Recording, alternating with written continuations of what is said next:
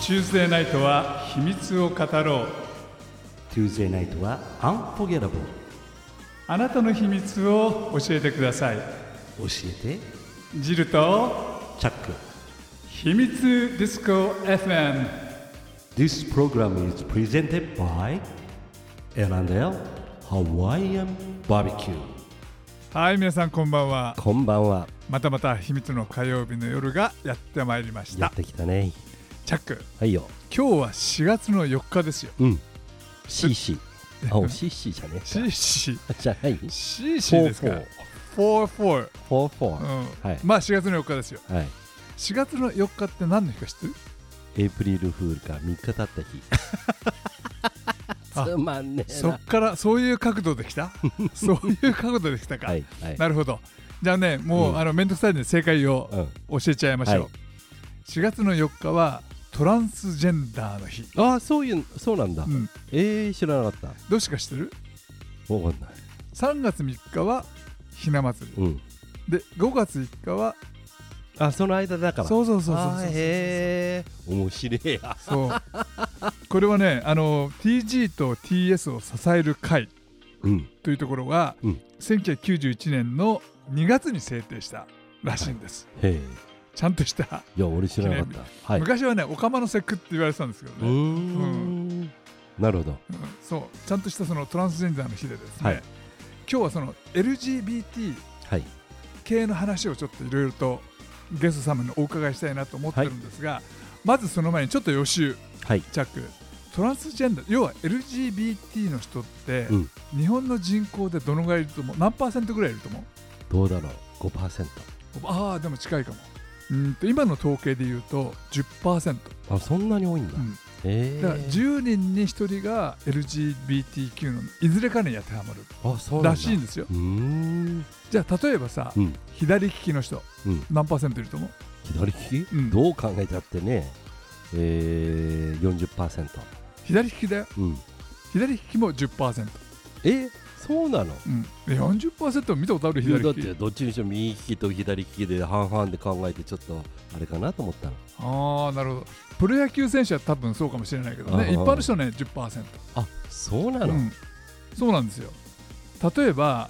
20代でうん若ハゲが発症するうん確率うん、何パーセントだと思うこれ5% ねえねえチャック チャック文脈でさ今まで10%でだから10%言わ言えばよかった俺ね今まで10%来てんじ ゃんそっか10%じ 10%OK ゃあ最後に聞くよ、うん10% さ 一応聞くよ一応うんプロ野球ファンの中で、うん広島カープファンうん何パーセント 1%10% 10%? はい10%あそうなのあとはいやおしまいあじゃああれは DNA は DNA はね、うん統計で言うと、うん関東圏の、うんそのプロ野球ファンで、うん DNA ファンはうん8%、 じゃあやっぱり10%ぐらいだそううんでももうちょっとあの広島カープよりもちょっと低いんですけどあねそうなのまあでもね、うんその LGBTQ うんの人たちってのは、うん実はマイノリティっつっても、うん本当にみんなが恐れおののくほどのマイノリティじゃないんですよ、うんうんもう身近にいるの10人いたら1人必ずいるし、なるほどね学校には必ず23人うんクラスにいるはずなの、うんうんうんう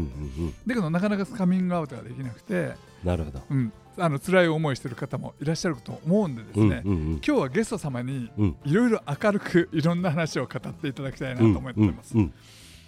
早速はいえーご紹介をしたいと思います。めっちゃ可愛い人なんだけどはい、 めっちゃ可愛いですよ。可愛い。俺しょっぱなから気に入っちゃってんだけどねえ、可愛いよね。 可愛いキュートなんですよ。うんほんと可愛いはい、じゃあご紹介しますよ。はいえーネイリスト、うんえー女装のネイリスト、うんおネイリス ト、おねえリスト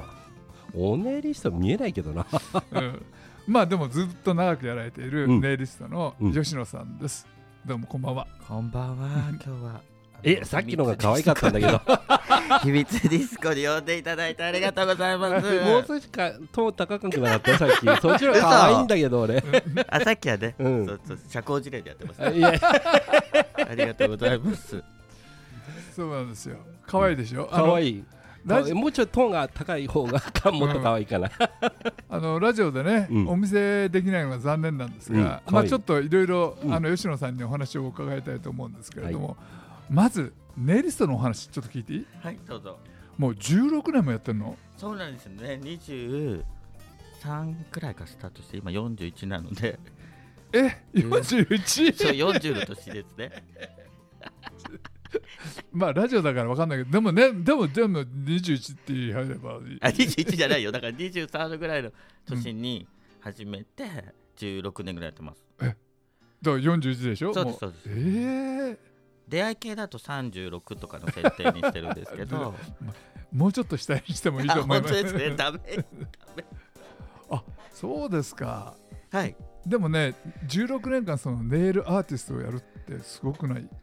なんかたまたま大学卒業していろいろ仕事に迷ってた時に「メンズノンノ」って雑誌に、はいはいあのー人がやってない仕事やった方が儲かるって書いてあって、うんで美容師かパティシエかネイリストやろうと思ったんですよで、はいメンズのネイリストがいない時だったかなと思って少ないかなと思ってメンネイリストになろうと思ってその時女装とかしてなかったので、ああなるほどなるほど、はいなるほどゲイのうん、ネイリストでしたえ女装のネイリストはいつ頃からわーっと12年3年前とかあそじゃあの前はゲイですね普通の男の子で ななるほどなるほどそうそのす女装とかゲイの違いチャックね、うんこの人は分かってないから、はいうん後で吉野さんにいろいろ笑おうと思ってるんですが、うんうんまずさチャック自分の指を見て指い俺はいいよ いよって綺麗何がほらでもさえケアしたらもっと綺麗そうああそうって分かってんだ分かってるんですごめんなさい でもね男の人ってね結構こうやって結構自信ある人が多いんだけどうんもっと綺麗になれるから、うんちょはいはい女性って手男性の手見てんですよ見てるよえ知らないの 知らないの結構見られるよいやお互い目と目で会話してたと思うんだけどぬぬぬぬぬぬ指見てた指見てるよ絶対なんだいやほんと赤でも入ってたらもう嫌われちゃうよ手も綺麗綺麗ですねね今さはいい吉野がさいその男性のネイルの話をしたじゃないですか、はいうん男性がそのネイルサロンに行くことはあるの今は本当あのーちょうど私のお店が花園神社新宿の花園神社から近くてゴールデン街の裏にぐらいにあるんですけど、はいはいはいやっぱ歌舞伎町のホストさんとかの近くでもあったりとかやっぱりちょっと美容に意識が高い街なのか男性のお客さんがとても多いですね。あと普段隠しててこう週末に女装するお客様で常にこう週末に向けてネイルケアしたりちょっと女性に変身するお客様で普普段からメンズのケアとかだったらこうそこまで目立たないから指先にちょっと老いを感じないというか若くいたいってお客さんがなんか多いですね。えー、若く着たいででちょちょっともうもう聞きたい、うんその男性のネイルサロンってな何をやるんですかあの爪磨いて甘皮取ってうん爪磨いた後手のマッサージとか、うわ浜川さえさたぐれまだたらけまねたまたまねうんヤスリがなくなっちゃって俺今ちょっとザラザラなんだけどいつもやってんのえらい意識高いです。チュルチュルになるんだよチュルチこュルのおじさんがだよね吉野このおじさんあでもそうだよねこういうおじさんでもおじさまこそやっぱやんなくちゃいけないんだそよなう女性から見られ綺麗ですねとか言われますか、うん言われますあやっぱりチャック見直したよ俺ありがともう見直しちゃったあうそううんえよかったちょっと俺もあぜのひ来てくださいねはいあの吉野さんのちょっとネイルにまマジに行きますありがとうございますあのちなみにその我私以外に行きたいなってラジオ聞いてる人でもねいるかもしれないんで場所を教えていただけますか場所はね、うん一応公開はしてないんですけあど公開してないのそうなんですよあのーあの私のね あの予約していただいたらちょっと公開するって感じのところなんで、えじょどうやって予約したらいいんですかあんとねネットでネットで私の あのプロフィールからよし女装ネイリスト吉野とかあー女装ネイリストとかで言うと私しかいないらしくて出るんで、そこから予約サイトとかに飛べてあのインスタとかフェイスブックとかそうですねそういうとこからそれも女装ネイリスト女装ネイリスト吉野うんうんとか OK で検索していただければ出ます了解しましたやってみたい方はねぜひはいはいいじゃあ俺 はいはいよろしくということでちょっと時間が来てしまったんでここで1曲お届けしてからまたお話を伺いたいと思いますあの吉野さんねその LGBTQ って言われるじゃないはい LGBT まではなんとなく分かんだけど、はい Q って何 Q ってクエスチョンらしいですよねああら何でしたっけクエスチョン、とかくなんだっけ私もその辺よくわかんないん だけど多う分んこうどこにも存在あ LGBT に存在しない方みたいなじクエスチョンだったら自分がもしかするとそうかもしれないしもしかするとそうじゃないかもしれないっていうクエスチョンの人だはいあーなるほどなるほどだと思いますでもさ LGBT っていうふうにその5段階に分けられても、はい実は中を見るといっぱいいませんそうですよね例えば女装はどこに入るのとか最近でいう男の子男の娘って書いて、はい男の子はどこに入るのとかそれね本当はなんか LGBTQ なんとかなんとかなんとかってすんごい長いらしいんですけど、んでも永遠に続いちゃうんで一応そういう区切りになってるって聞いたことありますけどなるほどなるほどじゃあ実際その LGBTQ とか LGBT って言われているけど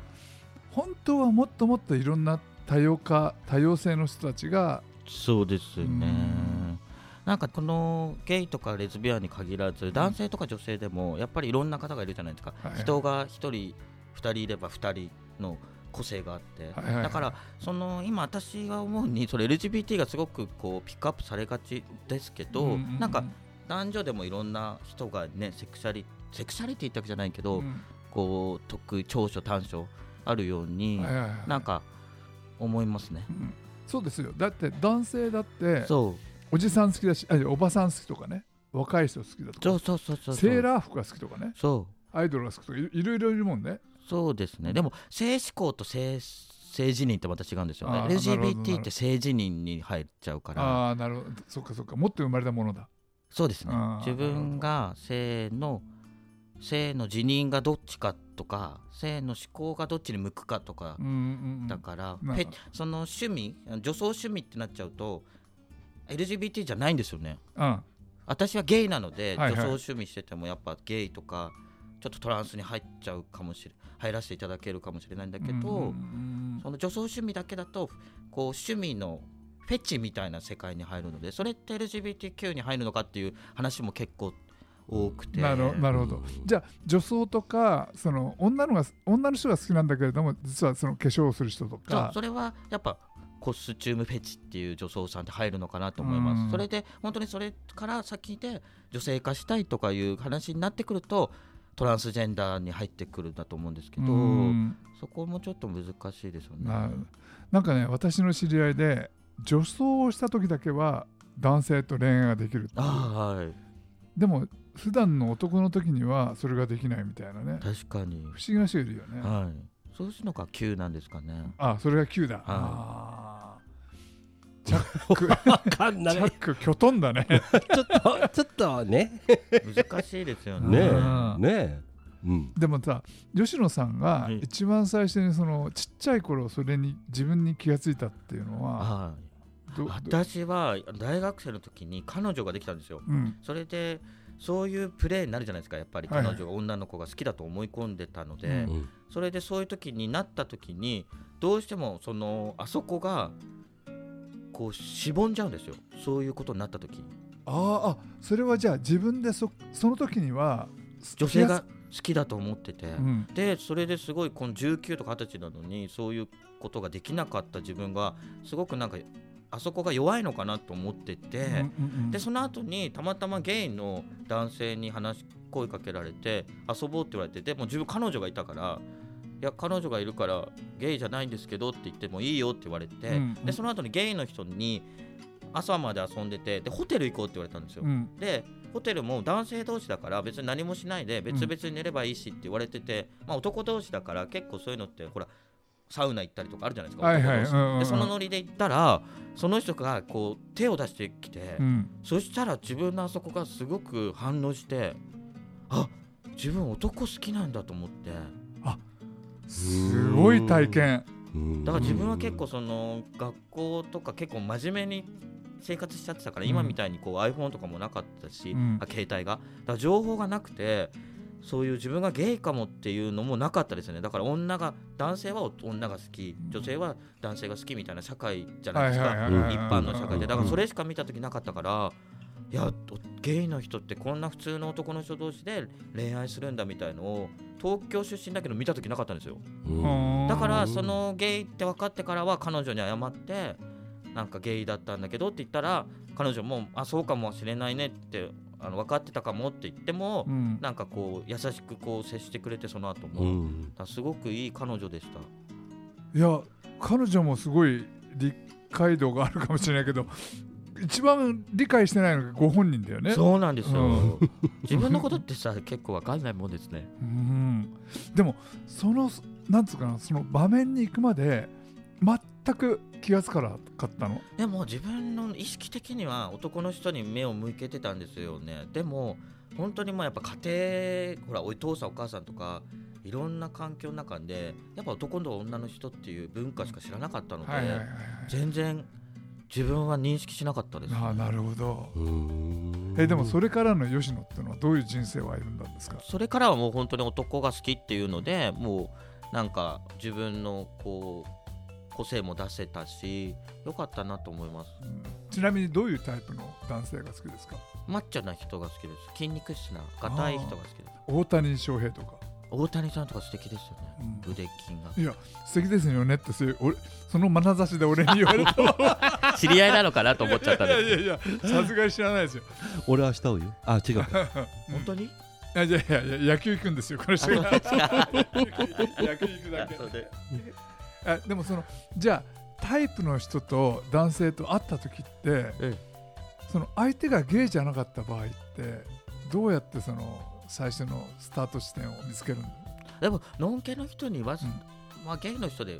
新宿にいるのでゲイの人が多いのではいあえてノン系を落とそうとかはないですストレートの男性をああそうなんだでもさストレートの男性ってものすごいタイプが来ちゃったら、でもそれでもやっぱ女性が好きな人うをん変にこうやっちゃうとやっぱゲイが嫌いになるっちゃう人も多いじゃないですかだだから別にそういう対象には見ないですねえでも俺すごい可愛いね女装の子から好きですって言われたらあじゃあ俺も好きですって言っちゃうような気がすそれジルさん女装がいけるんだよるうんうん全俺だ然っていけるいややってたもんやいやそうも ちろん、ジルさんもねそっちの経験あるから多分そのね理解があるけど、うん、どうですかその女性私がさ急に口説いてきたらやっぱでも男性だと思いますよねうん思わない思わないと思うよ本当に、うんだってかさいや多可分、ね、愛いとか思っちゃったも多ん分うございます多分吉野いけると思うよそのいやわかんないその僕はその当事者じゃないからわからないけれども吉野が本当に自分の好きなのんけの男性にもうガンガンいったら絶対いけちゃういよやおそんなような気がするうん意外にそのガッツがね最近41で なくて若い時はねガンガンいけたんですけどね、あの逆だよねそのんあの本当のおばさんとおばさん41を越すとガンガンいくからね おばさんとか言って大丈夫ですかこれ大丈夫大丈夫大丈夫です女性ホルモンがね、うんあの落ちてきて男性ホルモンが増えてきますもんねはいはいはい女性ねそうそホう、ルモンバランスとか、うんあそういうホルモンのこともやられてるんですかホルモン私もねホルモン治療昔してたからちょっとホルモン詳しくなって、うん そういうのもあるから あるからと勝手に思ってますけど、可愛い 俺気に入っちゃった 可愛くない可愛くないですよそんな感じでどうですか、大丈夫ですか大丈夫大丈夫ですそう LGBT 問題ですよねそう LGBT 問題、問題ねうんあのホルモンの話なんだけど、はいホルモンってなんか体に合う人と合わない人がいて合わない人は大変な思いをするって話を聞いたことあるんだけどはい、そうなんですよね、うん私も23年やってたんですけど あの体調がね崩れてしまって、うん私みたいな男性があの女性化するためにホルモン治療で女性ホルモンを打つんですよそうするとんこう胸が大きくなってへであそこが小さくなってとえかへ女性化するんですけえどそうなんだそう結構ねホルモンをあやあの薬で操るとね体調崩れますよねジルさんもやってたでしょ、いやいやあのちょこっとだけやったことあるか ら。おかげでちあのあっちはちっちゃくなっちゃったような気がするんですけどね、うん、やっぱりあのうんあそういう言い訳はしてるんですけどね笑えるちょっとここで一曲挟んでまた後半お話を伺いたいと思います、今日はあの吉野さんねはい吉野の話を聞いて男2人それもおじさん2人、うんちょっともうちょっと頑張って綺麗になろうかって思い始めたん嬉でしすいよ。です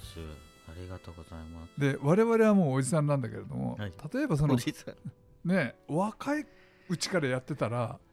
もっとすごくない、そうですよねうん、で今普通のネイルサロンだとどうしてもこう男性が入れなかったり性に迷ってるお客様だと断られちゃったりすはいはいるはいは可い能性があるのうでんぜひうちの新宿三丁目駅から30秒なのでうん、あの新宿5丁目にあるジェンダーフリーネイルサロン吉野ネイルにぜひいらっしゃってくださいそれは吉野ネイルっていうその看板とかかかってるのかかってないんですよどどうやってあのねね女装ネイリスト吉野とかネイリスト吉野で検索すするれんでしばょ出てきてそこで私が住所送っなてるほど扉が開けた瞬間にパラダイスですあれはま あ、 行ってみたい。うんあれはまあでもちょっと秘密チックでよくない、そうですねうん、女装で来てもうちのサロン以外にあの大丈夫人にあんまり合わなかっあたありなるほどなるほど、プライバシーも守られてるのうで、ん、すっぴんで来ても B 面女装さんってはじあのすっぴんのことを B 面って言って、うん A 面で来てもアフタービフォアの見た目で来てもアフターの見た目で来ても、うんうん何でも OK なのでなるほどちなみにお値段はどのぐらい万円なのネイルケアで3500円、えそんな高くないじゃん。そうリーズナブルに綺麗になれるサロンですね、で一番高いのはどの辺のサービスがあるんですか一番人気なネイリストがマットのジェルネイルのコートをするなんかこう人が多いですけどそれが7500円うんああでもリーズナブルだよね女性のお客様も多くてあのまあおかまお姉なので気兼ねなくあのいろんな話をしてくれるお客様も多いですああなるほど女性マダムやらうんそうだそういうねお悩みをちょっと吉野に相談しに行きながらってのもあるよね本当ですうん普段あのやっぱり普通のネイルサロンだとこうちょっとエロい話とか、うん不倫の話とか恋ネタができないというか、はいはいはいそういうのも聞くので、ぜひデトックスにしながら綺麗になれるなるほど